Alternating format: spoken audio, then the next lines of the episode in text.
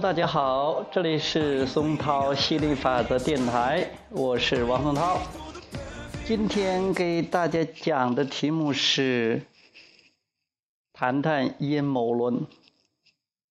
呃，今天有位朋友呃给我问我啊，呃，如何看待这个阴谋论？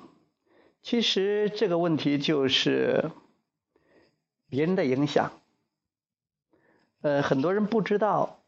他们以为着，如果一个能量能量比较强的人，或者说影响力比较大的人，他可能会有能力影响到别的人，甚至大众。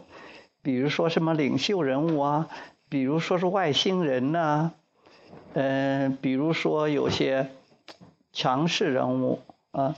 其实呢，在这个以吸引力法则为统治的为主导的这样一个震动的世界里边，所有的影响都要经过你的同意和批准。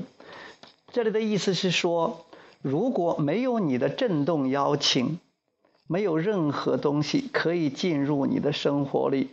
换句话说是，如果你的震动不跟那些所谓的阴谋论者、阴谋论者那些人。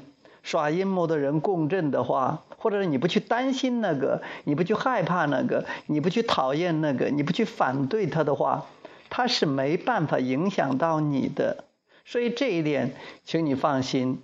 但是很多人就是因为他担心害怕，就像是现在的媒体啊、电视啊，或者是报纸啊，或者说是呃，大家都谈论一些呃什么杀呀、打呀这个。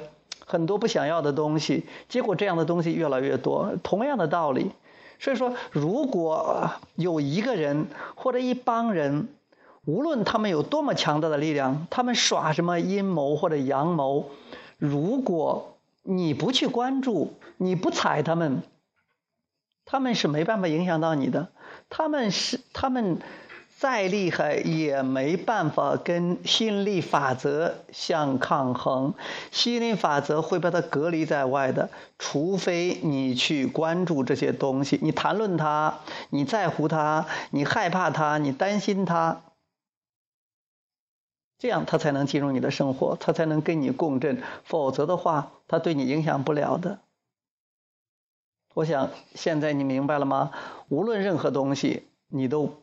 如果是你喜欢的，你就去关注它；如果你不喜欢的，理都不要理，踩都不要踩它，不要谈论它，不要再激活它的震动啊，这样就好了啊。现在只好只关注自己的喜欢的东西就好了。这个世界就这个世界就像个大自助餐，里面有的东多的多的多的东西，无穷多的东西。你喜欢了自助餐一样，你喜欢了就吃，不喜欢了不管，是让别人去吃。有人愿意吃，啊，你喜欢了就去吃，啊，这个也是。如果这个东西你喜欢，你就关注它，你就会体验它。如果你不喜欢，不理它，嗯，或者忽视它，嗯，去关注别的东西，这样就好了啊。所谓的阴谋阳谋，在你这儿就失效了，就阳痿了。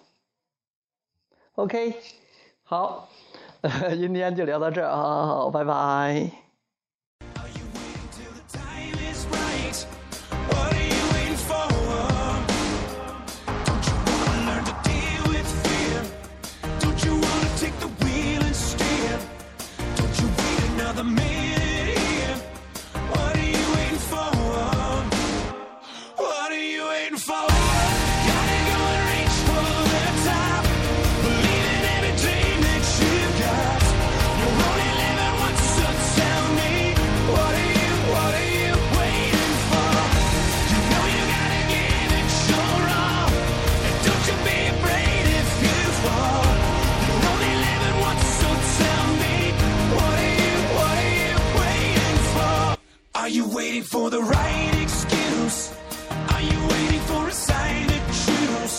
Why you